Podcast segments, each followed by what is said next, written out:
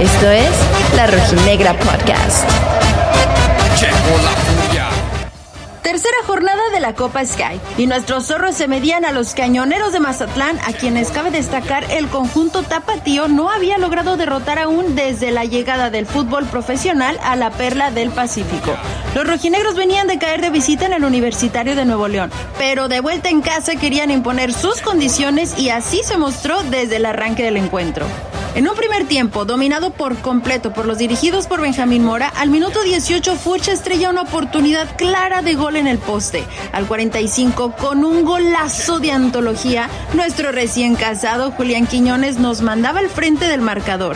Y apenas se acomodaban los equipos en el campo para la segunda parte cuando el Mazatlán anotó el tanto de la igualada en los pies de Eduard Bello. Al 67, nuestro refuerzo Brian Lozano puso el balón al fondo de la red tras un pase de Julián Quiñones que sin duda fue el hombre de la noche. El partido nos dejó un buen sabor de boca y el murguero volvió a sonar en el Jalisco previo al clásico tapatío. Nosotros en Los Ángeles ya nos estamos preparando para reunirnos a verlo, así que si andas por acá y quieres unirte a esta gran familia rojinegra, no olvides mandarme un mensaje a arroba bajo libet bajo.